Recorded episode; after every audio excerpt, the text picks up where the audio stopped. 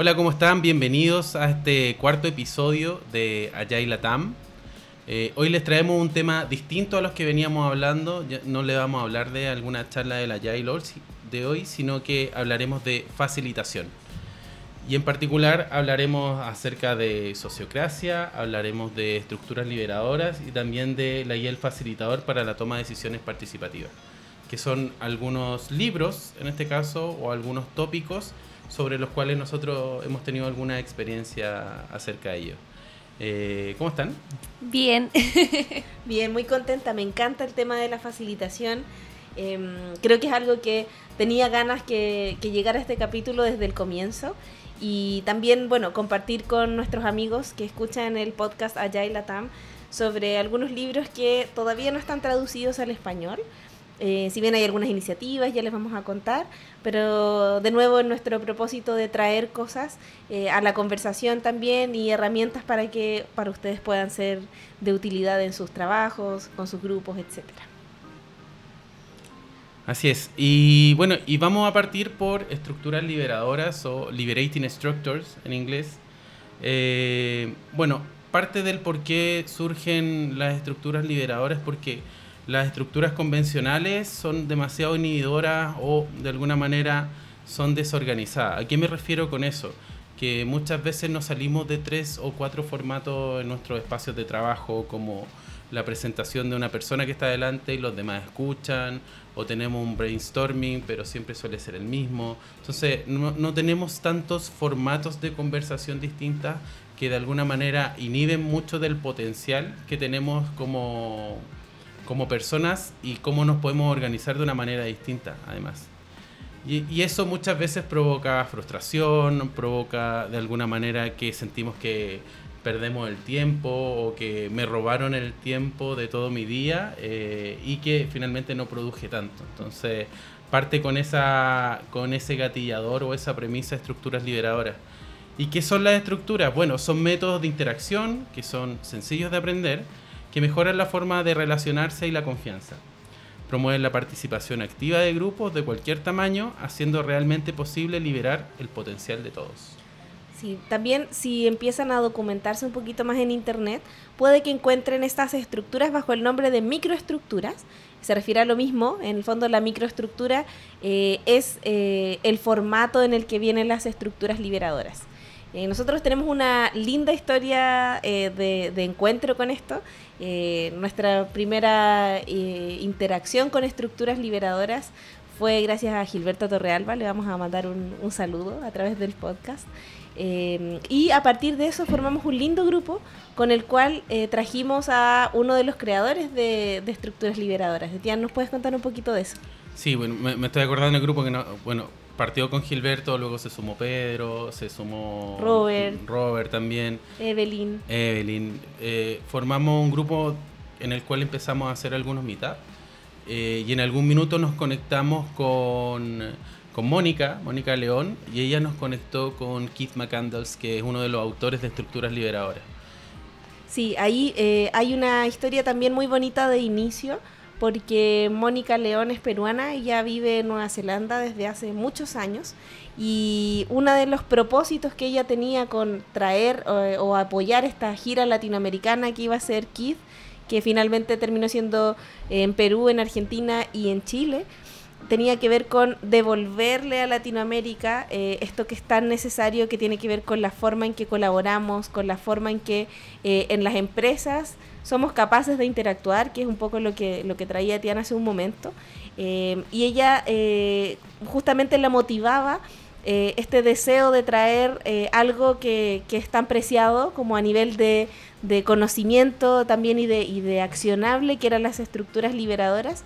Eh, a un espacio distinto donde probablemente no la conocíamos tanto y es verdad, en Latinoamérica no estaba tan difundido todavía. Eh, entonces al final fuimos vehículos de, la ejecución del propósito de ella al traer aquí y al menos en Chile tuvimos un evento maravilloso con 70 personas. Eh, muy muy interesante y bueno, ahí conocimos mucho más de lo que sabíamos hasta ese momento. Sí, súper interesante. De hecho, desde ahí ya, ya vamos a profundizar acerca de qué son las estructuras, como para cerrar un poquito. Eh, desde ahí también desde traer al autor, del autor explicarla, dar eh, estas cosas de, eh, no sé, de, de, la práctica, de no sé, cómo poner las manos, cómo iniciar una conversación, fue muy, muy enriquecedor. Y bueno, la estructura, además de lo que les vamos a entregar hoy, tienen un alto componente práctico. Entonces, uno aprende mucho de cuando las va finalmente em, practicando en el día a día. Y que, como decía Celeste, crea una microestructura. Bueno, una estructura que se, una microestructura que se compone de una invitación, desde, es decir, cómo yo invito a las personas a participar. De hecho, las estructuras tienen, tienen ese elemento. Eh, cuál va a ser las distintas interacciones de las personas. También puedo setear el espacio y los materiales que yo necesito para una estructura. Un poquito de las características, cuáles son los pasos que yo tengo que dar con ella. Y, y además eh, si es que ésta se puede enganchar o se puede eh, juntar con otro tipo de estructura. Que a eso, cuando hay más de una estructura hilada, se llama un string.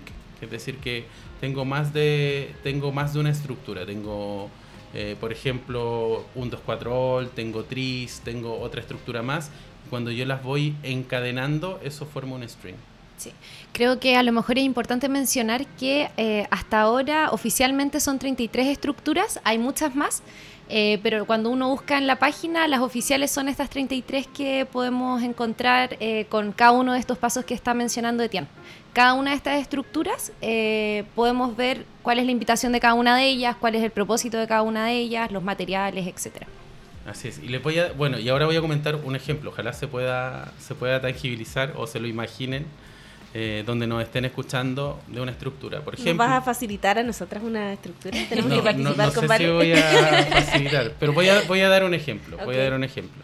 Hay una estructura que se utiliza bastante que se llama 1, 2, 4 all o 1, 2, 4 all. Y esta dice que, por ejemplo, en una dinámica que podemos, puede ser de brainstorming, eh, primero el grupo va a trabajar de manera individual, una persona por un minuto. Y, y ahí se van a ir generando ideas. Luego esa persona se va a juntar con otra persona. Ahí tenemos el 2. Y comentan acerca de la idea, la enriquecen, salen con más ideas. Eso depende mucho de la intención de quien lo esté haciendo. Luego nos juntamos, se juntan cuatro personas en un grupo y luego ya compartimos con todo el grupo. Parte de las cosas, por ejemplo, que busca esa estructura es que todas las voces se escuchen, por ejemplo. Es decir, a veces tenemos otros formatos donde cuéntenme ideas y lo digo al público y hay un grupo grande y hay personas que se inhiben de entregar su idea. Entonces con un 2-4 de alguna manera vamos a recibir todas esas ideas, las vamos a ir complementando y a lo mejor sale esa pepita de oro que por ciertos formatos no la teníamos. Sí, eh, justamente iba a ir a ese tema porque vemos también mucho, sobre todo en los talleres de Discovery, cuando estamos en la etapa de ideación, eh, siempre en los libros te dice las personas que menos hablan es como que tuviesen así la mejor idea o la tienen guardadita y como les da vergüenza decirla. Eh, siento que esta estructura, sobre todo para las personas que podemos ser un poco más eh, tímidas o podemos a lo mejor cohibirnos un poco más en grupos grandes, nos ayuda ya que al estar trabajando en pares, después en grupos de cuatro, puede que no sea mi voz la que se está escuchando en la sala, pero sí participé de una manera más indirecta o como un poquito más escondida. Eh, pero también se refleja mi idea en ese espacio. Y eso yo creo que es lo que más valoro también de, esta actividad. Bueno, y alguna de las categorías, por decirlo así, que tiene la estructura, tenemos algunas estructuras para analizar, para ayudar, para la estrategia, para planificar, para propagar o para relevar. Estas categorías las encuentran en la página de liberatinginstructors.com. Más adelante les vamos a dar una pequeña sorpresita o spoiler acerca de eso. Y también eh, cuando ingresen ahí van a poder ver un Matching Matrix que habla un poquito de cuáles son distintos problemas y qué estructuras yo podría utilizar para eso. Y bueno, ahí también se cruza el LS Selection Matchmaker, que me ayudan, son herramientas que me ayudan, que me guían un poquito para a ver qué te duele o qué quieres solucionar y desde ahí puedes encadenar un poco con estructura, con string. Sí, de hecho, eh, para si las personas que nos están escuchando dicen, bueno, yo nunca había escuchado de estructuras liberadoras, eh, no, no, puedo hacerlo, la verdad es que la ventaja de estas estructuras es que, uno, son muy claras, como decía Valentina y Etienne, tienen los pasos eh, muy, muy explicados, y en segundo lugar, tienes las herramientas en el sitio web eh, para, a través de, partiendo desde el problema que tienes actualmente, qué estructura te podría servir más. No pierdes nada con probar. Así que animarse a probarlas porque la verdad es que eh, son muy interesantes y tienen resultados muy, muy sorprendentes. Sí, parte de las cosas que me gusta también de la estructura es que son muy sencillas y que a la vez son muy poderosas. Y otra cosa que me gusta es que siento que son escalables, es decir, que te, te, funcionan bien con un grupo pequeño o como comentaba Celeste, en un grupo de 70 personas funcionan igual de bien que en un grupo de 5 personas. Y empezar a ver eso, como de, de repente me ha pasado a, a, a, propósito del tema de hoy, de la facilitación, uy, necesito una dinámica para 5 personas, no, necesito una dinámica para 100 personas, para 40 personas. Y ahí uno tiene que romperse la cabeza desde... De, de, bueno, antes uno se rompía la cabeza, ahora están estructuras liberadoras para poder ayudarnos con eso. Sí, yo creo que igual rescato mucho ese punto de que esto ya está probado, eh, lo hemos facilitado en varios espacios y hemos visto también los beneficios de cada una de estas estructuras para eh, de repente a lo mejor equipos o grupos de personas que eh, al inicio del taller no están hablando tanto o el mood está un poquito más bajo eh, cómo va siendo una cosa que emerge, no, no se esfuerza, no es algo que eh, uno tenga que empujarlo para que las personas terminen participando. Entonces está aprobado, ya para que también confíen en ese, como el sello de, de calidad, de garantía. Sí, totalmente. Y bueno, me parece súper interesante, a propósito de lo que decía Valentina, el trabajo que hizo Henry Litzmanowitz y Kit McCandles, que ellos los dos son full académicos, muy estudiosos. Eh, detrás de la estructura liberadora hay harto año de estudio, hay un libro, hay de alguna manera hay investigación para hacerlo así de sencillo. Como me parece muy valioso todo lo que hicieron, porque claro, cuando uno lo aplica parece tan fácil, y, pero atrás hay mucha práctica y hay muchas iteraciones. Sí, eh, voy a aprovechar de dejarles en nuestro sitio www.inspiritlatam.com, en la sección podcast, el link a un artículo que hace muy muy poquito subió Keith McCandles a su plataforma en Medium eh, sobre como una especie de resumen de qué son estructuras liberadoras, qué pasos tienen, también para que lo puedan explorar desde ahí. Si quieren leerse el libro es fabuloso, háganlo, pero si no tienen ganas o no tienen el tiempo, también van a poder acceder a este link y, van a tener un poquitito más de información resumida, pero por uno de los creadores. Sí, y otra cosa que eh, diría que este para mí es uno de los temas con el que más estamos conectados con cosas que están pasando en el mundo hoy en día el tema de estructura está full pegando en Europa del Este, en Estados Unidos, en muchos lugares y afortunadamente hoy en día como Latinoamérica estamos muy conectados. Hay muchos practicantes de estructura liberadora, eh, creo que está súper conectado a la gira que pudo dar Kit, a irse poniendo esta semilla ya que hoy en día veamos el potencial eh, y mucho agilista también practicando esto. Y ahora, bueno, ahora vamos a hablar un poco, vale, cuéntanos un poquito, vamos a hablar de sociocracia. De ¿no? sociocracia, sí. Este fue el segundo tema que escogimos para hoy. Eh, nos llama harto la atención cuando estamos hablando de eh, marcos o formas de facilitación. Eh, estuvimos nosotros hace, no me acuerdo si ya fue un año, un poquito más de un Más, año. yo creo, Hoy, dos. cómo pasa el tiempo. Oye, yo creo sí. que ya dos años eh, participando de un taller de sociocracia que duró dos días eh, en Viña del Mar con plataforma Aurea. Sí. Que también si es que ese taller se sigue impartiendo, recomendamos tomarlo porque es bastante bueno. Y, y le recomendamos también a los amigos de plataforma que el También. trabajo que hacen, Es sobre todo con respecto a facilitación, es increíble. Sí. Bueno, y entonces, ¿qué es sociocracia? Eh, me gusta mucho la definición que uno puede buscar de repente en internet o en el libro, eh, que te habla primero de qué es socio, ya que viene del latín socius, de compañero o amigo, y eh, cracia, que viene del antiguo griego kratos, de poder o mando, ¿ya? Y aquí hace la distinción entre eh, el mando de demos, que tiene que ver más con la democracia, ya que es donde una mayoría escoge, eh, a diferencia que en sociocracia nosotros buscamos llegar a un consentimiento de todo el grupo. Y no solo un consentimiento de cualquier persona, sino que de las personas que se ven afectadas por cierta problemática. Ya, si es que a mí esa problemática no, no me incumbe, por decirlo de alguna manera, eh, yo no participo de esa, de esa decisión o esa votación. Eh, bueno, y Sociocracia 3.0, ya más la definición del libro, es un marco de patrones para la colaboración en organizaciones. ¿ya? Eh, también permite mantener la efectividad, agilidad y la resiliencia en los espacios de trabajo. Eh, Sociocracia está compuesto de siete principios, que voy a entrar aquí un poquito porque hay algunos que me gustan mucho. Eh, parten con el primer principio que tiene que ver con empirismo, Este tiene que ver con que el conocimiento se va construyendo en base a nuestra experiencia y eh, cómo estamos constantemente reevaluando esta experiencia. El segundo principio es efectividad. Eh, los patrones de sociocracia se dice están diseñados para eh, aumentar la efectividad y reducir el ruido o desvío de temas. Ya entonces cuando estamos en una reunión estos patrones nos ayudan realmente a mantener el foco sobre esa temática, etcétera. El tercer principio tiene que ver con la transparencia. Eh, toda la información es accesible a cualquier persona en la organización. Y la confidencialidad requiere consentimiento. El cuarto principio tiene que ver con mejora continua. Eh, la evolución es más efectiva que la revolución. Ya esa frase también a mí me, gustó harto. Eh, la mayoría de las veces dice, sociocracia pretende tomar lo que existe y mejorarlo constantemente, no destruir lo anterior e imponer algo nuevo. ¿ya? Parte de las cosas que me gustan de sociocracia también es que hay mucho de ágil atrás. De hecho, muchas ideas están muy fuertes desde la agilidad mm. y se complementan y se paquetizan aquí de una manera muy, muy interesante.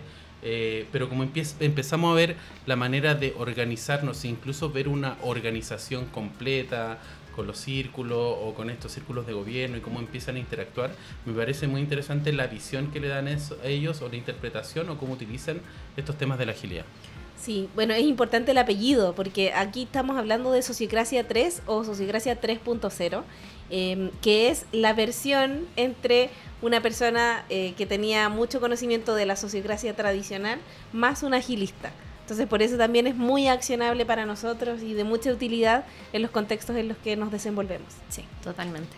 Bueno, y en línea también con lo que estamos hablando de agilidad, eh, aparece esta quinta palabra como quinto principio, la accountability, que también ya lo hemos hablado en nuestros podcasts anteriores. Eh, y acá también lo definen como el proceso de introducir y mantener acuerdos y gestionar las expectativas en cualquier relación ya que, también creo que es un desafío bastante grande en nuestras organizaciones en el día a día, eh, la gestión de expectativas, tanto hacia el equipo, hacia eh, los colaboradores, nuestro cliente interno, externo, los usuarios, etcétera. El sexto principio tiene que ver con la equivalencia. Todos los afectados por las decisiones tienen el poder de contribuir a la formulación de estas y retirar su consentimiento basándose en objeciones justificadas. Mm. Ya, esto también lo vimos bastante en el taller cuando estuvimos. Eh, cada vez que yo tengo una objeción sobre alguna decisión que se está tomando, no puedo decir no, no me gusta porque no me gusta. Tengo que venir con una contrapropuesta o un argumento lo suficientemente válido para que el equipo diga, bueno, sí, esto realmente es un stopper, no podemos continuar si es que no se resuelve. Y a, propósito del suficiente, me, acordé de esta frase suficientemente bueno para empezar. Esa por lo menos me quedó grabada, la ocupo, la, ocupo cada vez que puedo. Y me gusta lo que acaba de contar Vale acerca de que esto agiliza el proceso y la toma de decisiones finalmente. Muchas veces como no quiero esto porque no quiero, y no, y esta es mi idea, pero ¿cuál es tu propuesta?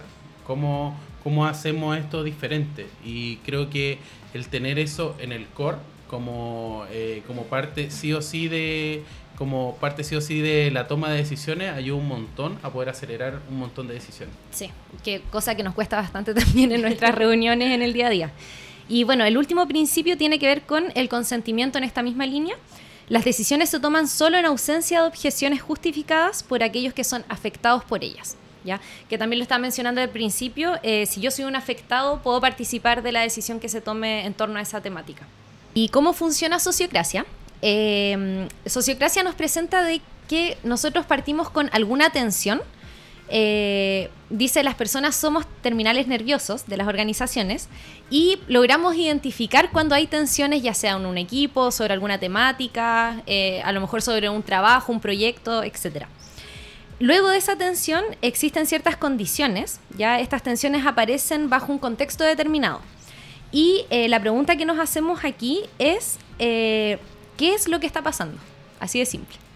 Es una pregunta que, aunque suene muy sencilla, hoy la hacemos muy poco. De repente, y, hablo desde la pausa primero, y es como decir, bueno, siento o percibo una tensión en el grupo y no siempre me quiero hacer cargo, no siempre quiero decir, oye, hablemos de esto. Entonces, qué importante también hacer la reflexión de que es casi el, instrumento de partida de levantar esta tensión y si acaso preguntarnos si estamos siendo lo suficientemente conscientes como para eh, identificarlas primero y después traerlas al grupo. ¿sí? Y, y, sobre todo porque muchas veces es como quiero evitar el conflicto, no quiero quedar mal, qué va a pasar con, con mi posición o con mi cargo dentro de lo que está pasando y finalmente cómo nos hacemos responsables de algo que al final del día igual nos lo llevamos, no es que esa tensión desaparezca. Sí, totalmente. Y bueno, esas tensiones, eh, dados el contexto, las situaciones, eh, obviamente también pensamos en cuál es esta situación deseada. Ya existe esta tensión y por otra contraparte yo eh, veo cuál es esa situación deseada, entonces el tercer punto son las necesidades. ¿Qué se necesita para alcanzar este estado deseado? Y por último, está esta palabrita que la van a escuchar bastante en sociocracia que tiene que ver con el driver. Eh, para dar respuesta a estas dos preguntas anteriores que les decíamos, qué es lo que está pasando y qué es lo que se necesita, obtenemos nuestro driver. Y el driver se entiende como eh, la motivación o lo que nos va a dar la dirección para poder eh, hacer acciones colaborativas que resuelvan esta tensión. Una vez que ya realizamos la declaración del driver, este driver se lleva a un dominio. Ya hay tres niveles de dominios que no voy a entrar ahora en profundidad en eso, pero voy a entrar en el primer nivel que tiene que ver con los círculos.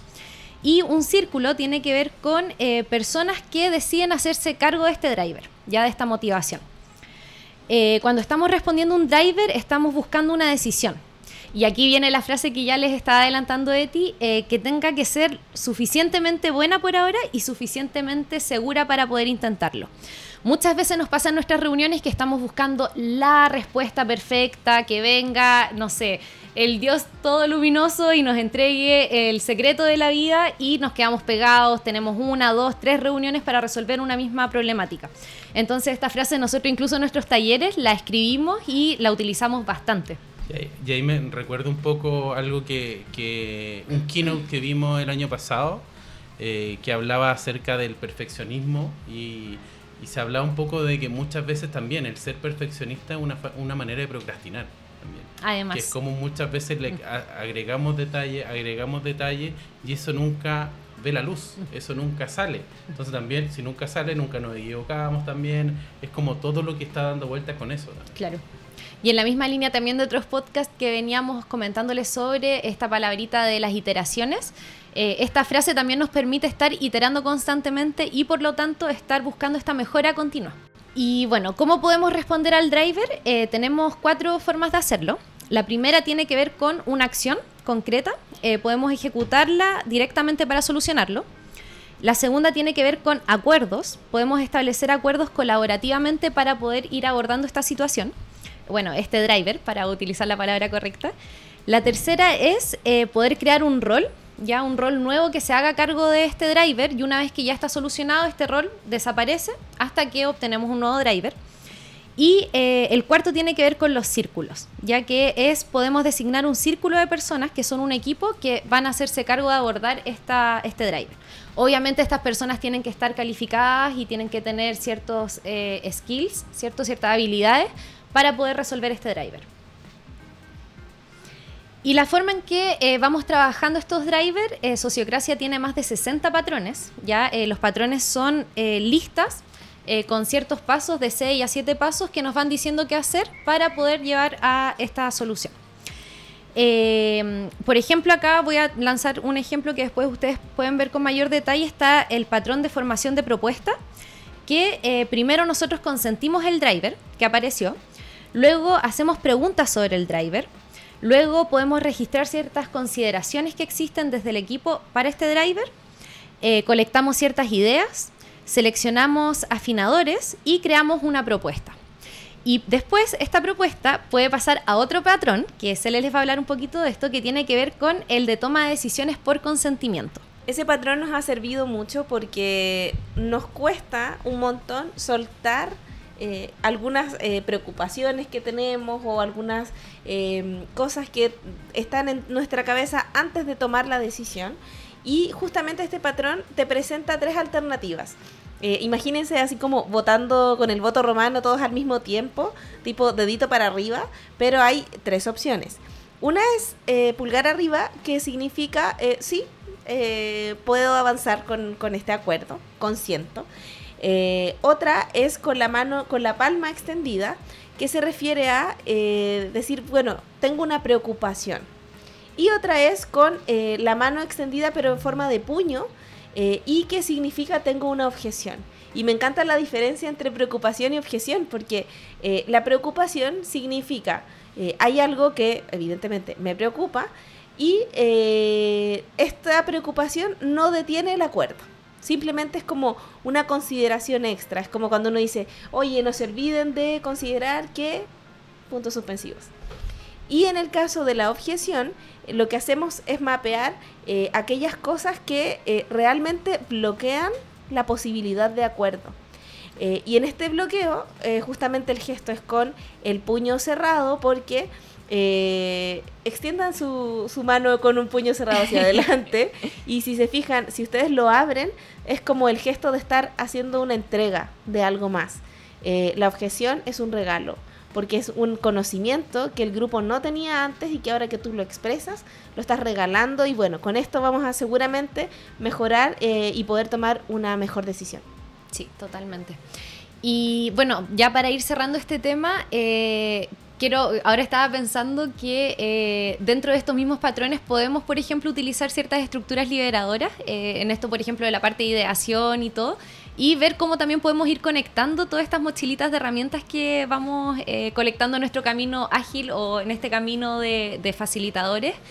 Eh, para cada vez ir haciendo eh, reuniones mucho más efectivas, reuniones donde sean mucho más participativas y donde todas las voces se escuchen. Sí, ahí por lo menos las cosas que como me ha servido mejor a mí es primero ocuparla tal cual es, como para entender bien de qué se trata muy en esto del chuhari, y ojalá entenderla antes de cambiarla o modificarla de cualquier manera, como que eh, mejor la aprendo, eh, la practico, veo cómo está, veo cómo la puedo modificar, incluso eventualmente puedo llegar a mi propia forma. Que esto no de, antes incluso de aplicarla, la cambio, es como que a veces pasa. También.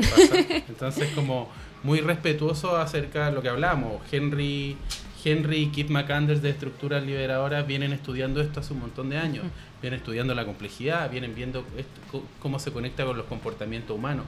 Entonces hay más investigación de la que yo pueda hacer ahora improvisando o que se me ocurrió y todo, que lo pueda hacer, pero sí ojalá aprenda primero eh, a qué se refirieron los autores. Claro.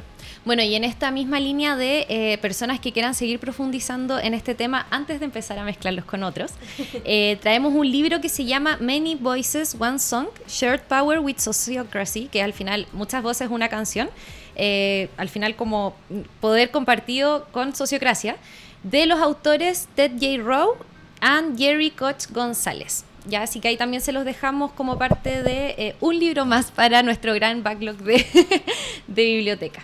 Y bueno, y ahora yo, y a propósito de que mencionaste el libro, yo no mencioné el de estructuras liberadoras, que es The Surprising Power of Liberating Structures, de Keith McCandles y Henry Lipmanowitz.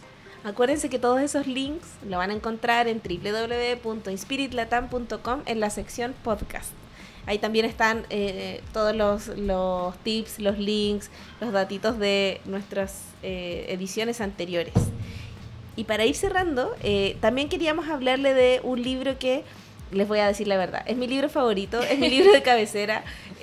mis compañeros son testigos que está rayado, subrayado, con, con post-it, marcadores.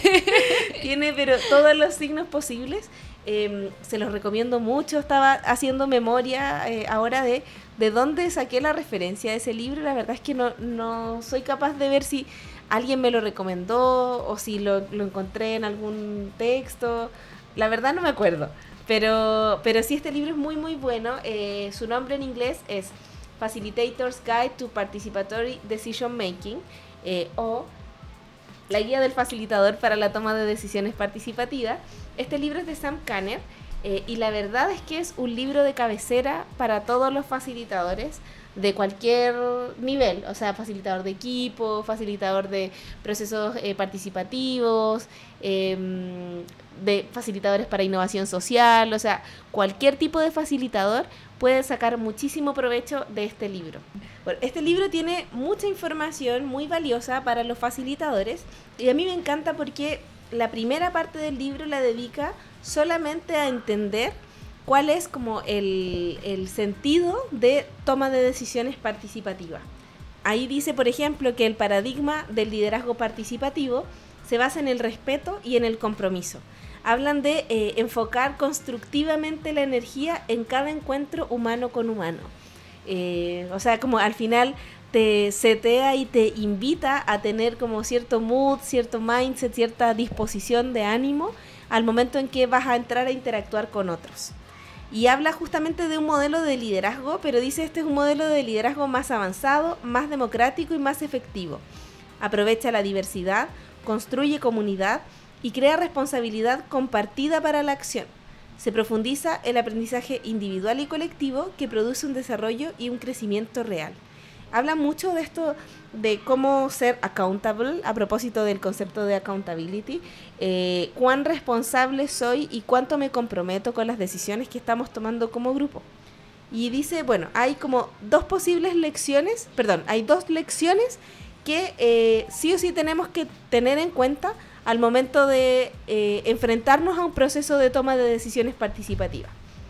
La primera dice que si las personas no participan y son dueños de la solución de los problemas o no están de acuerdo con la decisión, la implementación sí o sí va a ser poco entusiasta en el mejor de los casos, puede ser malinterpretada y probablemente va a fracasar. Es como sí o sí, si no hay un involucramiento y si no hay tampoco una propiedad sobre la solución, es difícil que, que tengamos éxito.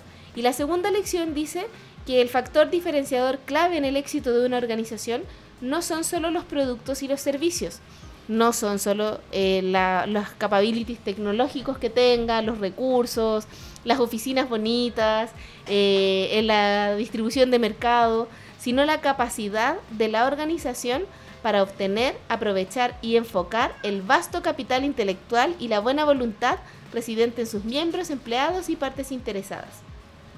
Aquí empezamos eh, o, volvemos más bien a este concepto de las organizaciones que aprenden y cómo son capaces de eh, encontrar y de potenciar eh, ese, ese valor que tiene cada uno de los miembros de esta organización. me encanta porque habla de que con, estas, con este tipo de input la organización se convierte en una fuerza poderosa para el cambio positivo. Sí, de hecho hace poco estaba, estaba leyendo acerca de la posición de los líderes también en estas organizaciones que aprenden que finalmente solo trazan una dirección o le dan un sentido, pero toda esta comunidad, todas las personas, cómo se van, se van conectando como un organismo vivo, finalmente son las que van a tener todo este poder. Finalmente van a, se van a conectar de una manera en que van a tener, a propósito de sociocracia, tener una resiliencia eh, cuando las cosas no salgan bien, cuando la complejidad nos lleve por otro lado, cuando tengamos fracasos, tenemos que levantarnos, eh, cuando vamos iterando, cuando un mercado cambia, son estas organizaciones que aprenden, que nos llevan más allá. Sí, también estaba recordando la frase eh, del somos mutuamente responsables. Eh, cuando estamos hablando de colaboración, eh, muy conectado a esto de cómo yo logro involucrarme para realmente hacerme responsable de esto que como grupo, si una parte falla, ya todo va a estar a media máquina constantemente. Exacto.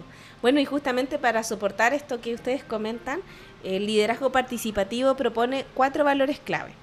El primero es la participación plena y se refiere a una verdadera participación. Eh, no a juntarlos en una sala y decir, bueno, ¿están de acuerdo? ¿Alguien tiene alguna pregunta? No, ok, listo, avanzamos. Eh, no, eh, involucrar realmente a las personas en, en esa participación muy activa y donde los alentemos también a decir lo que piensan. esto tiene el componente que también lo hemos hablado en otras oportunidades de generar esta seguridad psicológica en el espacio para que de verdad puedan decir lo que piensan y no solamente quede como del lado de los valientes, eh, sino que todos tengan e, ese espacio. Me acordé de algunos espacios donde muchas veces he, visto que es juntar a las personas casi para una confirmación de un jefe. Que es decir, que él ya tiene clara la idea y los tiene acá casi como para solo venderles la idea o con la ilusión de que ellos participaron en, en la decisión, cuando es un proceso totalmente distinto a lo que estás hablando tú. Exacto. Bueno, por ahí también empezamos a, tocar el segundo valor que es eh, el entendimiento mutuo. Eh, para que un grupo llegue a un acuerdo sostenible, los miembros deben comprender y aceptar la legitimidad de las necesidades y objetivos de los demás. Este reconocimiento básico es lo que permite a las personas pensar desde el punto de vista de los demás Eh, y eso también va a ser un catalizador de ideas innovadoras que sirvan a los intereses de todos, no solamente al que está ahí, al jefe o al que está con, con el micrófono en ese momento. El tercer valor es eh, soluciones inclusivas. Y me encanta esta frase, así como eh, siempre coleccionemos frases para poleras, en algún momento las vamos a hacer. Las soluciones inclusivas son soluciones sabias. Estas son soluciones cuyo alcance y visión se ha expandido para aprovechar la verdad sostenida no solo por lo rápido, lo articulado, lo influyente y lo poderoso, sino también la verdad sostenida por aquellos que están marginados o tímidos, que están en el borde, que son minoría y que por supuesto necesitamos incluirlos en estas soluciones. Eh, ahí, bueno, luego Valentina les contará cuando tengamos nuestro capítulo más en profundidad sobre temas de Discovery, eh, el poder que tiene tocar a personas que eh, habitualmente no consideramos para las soluciones. Totalmente. Y el último es responsabilidad compartida. aquí volvemos a, tocar lo que se refería a la accountability. lo que hacemos es contrastar eh, esta suposición habitual de que, bueno, el que tiene más rango o el que le pagan más tiene la, responsabilidad, eh, sino que acá lo que hacemos es que en los grupos participativos los miembros reconocen que deben estar dispuestos y ser capaces de implementar las propuestas que respaldan. No solo dar ideas, sino llevarlas a la ejecución y hacerse cargo de los resultados que tengan. Entonces, los cuatro valores de la, del liderazgo participativo son participación plena, entendimiento mutuo, soluciones inclusivas y responsabilidad compartida. Y para volver un poquito a contarles sobre los contenidos de este maravilloso libro, eh,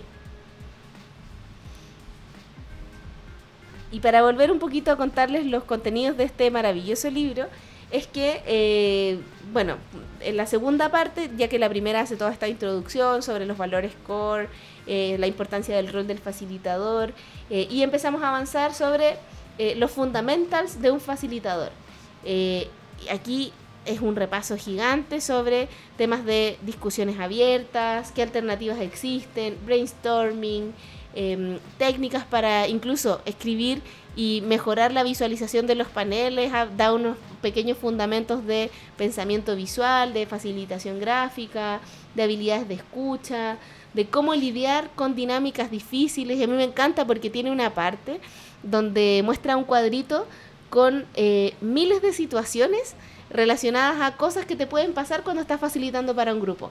Eh, cuando alguien no habla, cuando alguien eh, entra a lo mejor en una discusión con otro y empieza a enumerar una serie de, situaciones y también te da como los tips para poder resolverlas. Entonces, eh, este libro no solamente te habla del qué, como de la teoría, sino que también lo aterriza a muchos cómo. Te da un capítulo sobre eh, la, cómo tomar acuerdos que sean sostenibles en el tiempo, cómo facilitar y cómo facilitar también este, esta convergencia de las conversaciones en los grupos. Eh, así que la verdad es que es muy, muy interesante, se los recomiendo muchísimo. Eh, y vamos a colgar el link a Amazon para los que eh, se atrevan y quieran encargarlo ahí y, bueno, disfrutarlo. De eso. Sumergirse en el mundo de la facilitación. El, el, libro es grande y es pesadito, así que prepárense por eso. no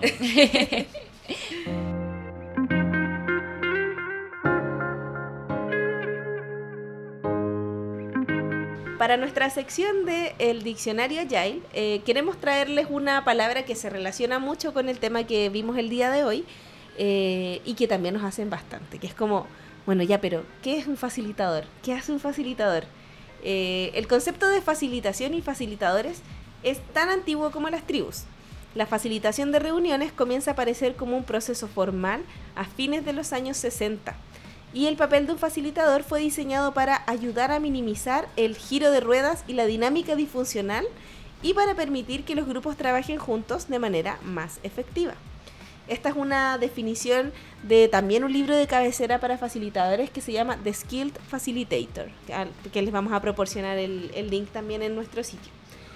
Un facilitador es un individuo que permite que grupos y organizaciones trabajen de manera más efectiva para colaborar y lograr sinergia, ella o él es una parte eh, neutral que al no tomar partido o expresar o defender un punto de vista durante la reunión, puede abogar por un proceso justo, abierto e inclusivo para lograr el trabajo del grupo.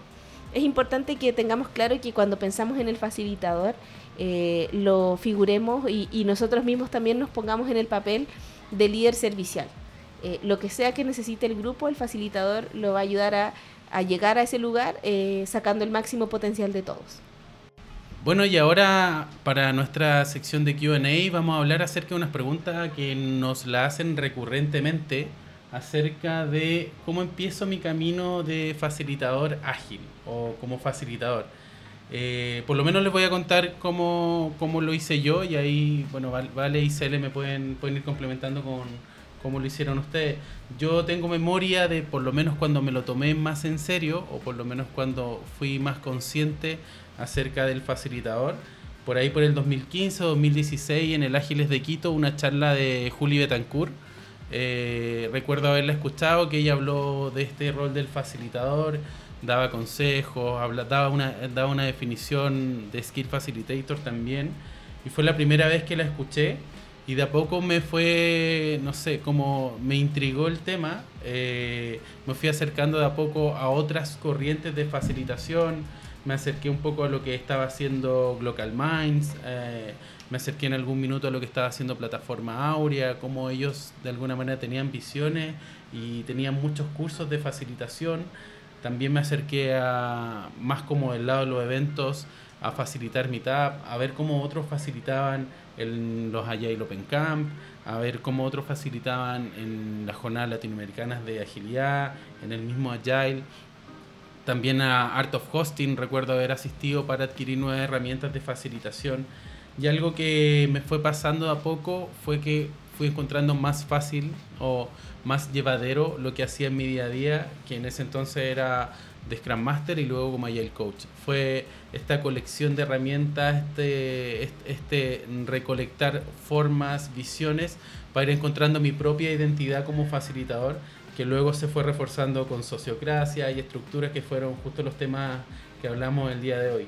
De ahí me acuerdo de libros como Game Storming también que me ayudaron un montón, Fan Retrospectives, eh, un montón de elementos que finalmente me ayudaban a tener distintas herramientas que podía ir ocupando en cada momento. Sí, me quedo mucho con lo que tú dices de encontrar tu estilo de facilitación.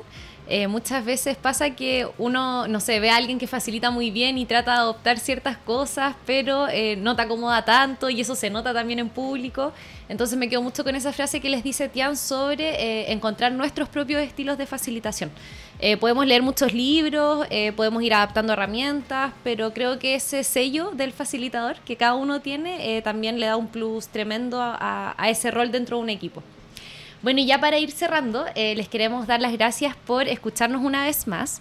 Eh, les recordamos que pueden dejar todos sus comentarios y sus consultas con el hashtag eh, en nuestras redes sociales. Eh, pueden seguirnos en LinkedIn, en Instagram.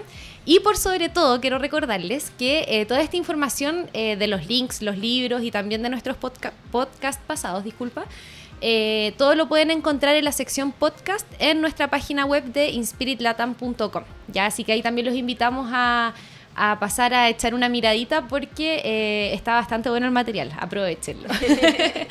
Muchas gracias y nos escuchamos en nuestro próximo podcast. Nos escuchamos.